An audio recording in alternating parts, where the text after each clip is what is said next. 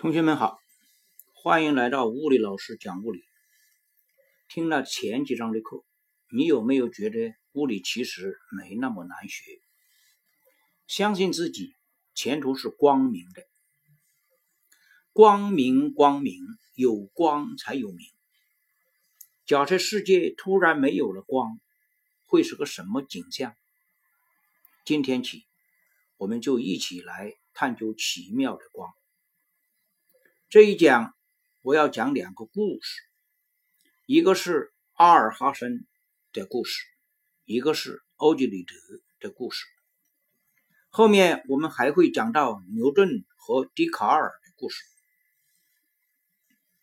西方的圣经有句名言：“神说要有光，就有了光。”东方的神话，盘古开天辟地。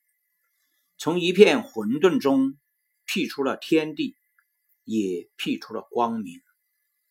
他睁眼就是白天，他闭眼世间就成了黑夜。光开启了神话，也启迪了艺术和文明。地球上万物生长都要靠阳光。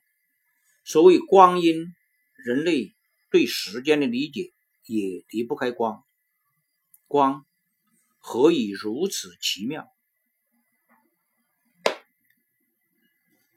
光的奇妙，最直接的感受来自眼睛。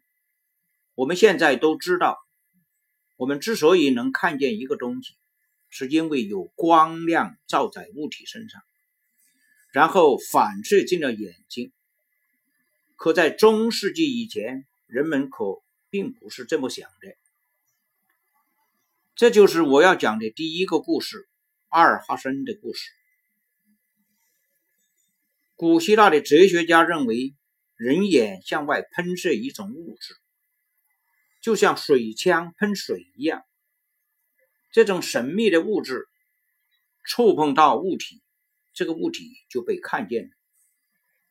光的方向是由眼睛射向被看见的物体。这种说法一直流传了上千年，期间虽有不同的学说被提出，却都没能替代它的主流地位。直到公元十世纪，阿拉伯学者阿尔哈森提出一整套系统的光学理论，才彻底改变了人们对光的认识。阿尔哈森生于一个暴君的年代。国王命他制止洪水，若不成功，则性命堪忧。他自知无能为力，为求自保，于是装疯。后来被投入监狱，关了十年。正是在阴暗的监狱里，他在欧几里得的基础上，形成了自己的一套更先进的光学思想。每次他走出阴暗的囚室。看见刺眼的阳光，都会感到眼睛被灼伤的疼痛，因此他坚信眼睛并非主动发出什么物质，而是被动的接受光线。出狱后，他将自己对光学的研究总结成了七卷本的著作，成为经典。潺潺流水来自水源。悦耳的声音来自声源，绚丽夺目的光芒自然也是来自光源。注意，要自身能发光才是光源。像月亮、镜子这种自身不能发光，只是反射别人光芒的物体，不能称之为光源。光源分自然光源和人造光源两类。自然光源有太阳、恒星、萤火虫、发光的水母、斧头鱼等等；人造光源有电灯、酒精灯、点燃的蜡烛、火炬等等。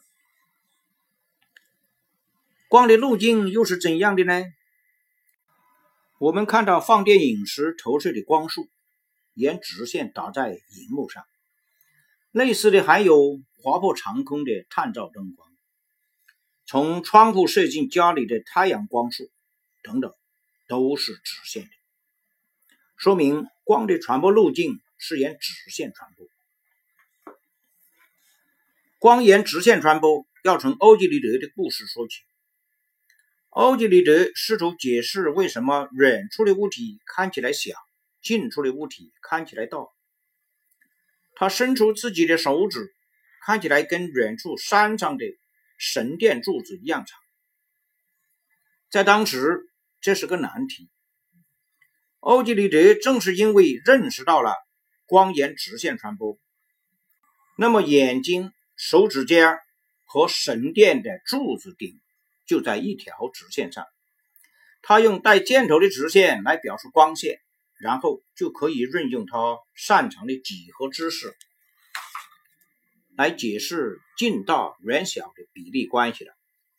这个方法一直沿用到现在，被称为几何光学。只可惜欧几里得陷入当时的认识水平，他画的光线是从眼睛发出的，与我们现在画的光线方向相反。现在我们可以利用这种方法。研究很多光的现象，比如影子、日食、月食、小孔成像等等。你能否也试着像先贤一样解释两个现象？第一个，一叶障目，不见泰山；第二个，井底之蛙，坐井观天，所见甚小。有一点要特别注意。光沿直线传播是有条件的，其条件就是同种均匀介质。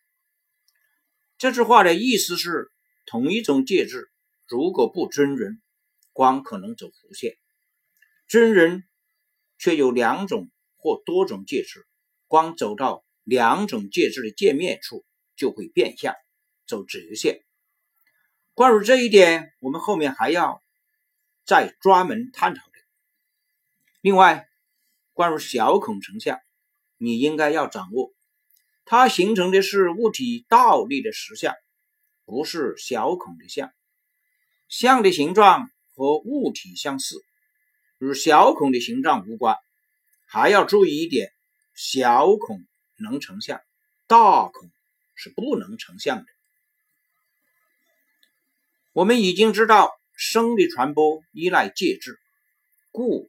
液、气体都是传声的介质，真空不能传声。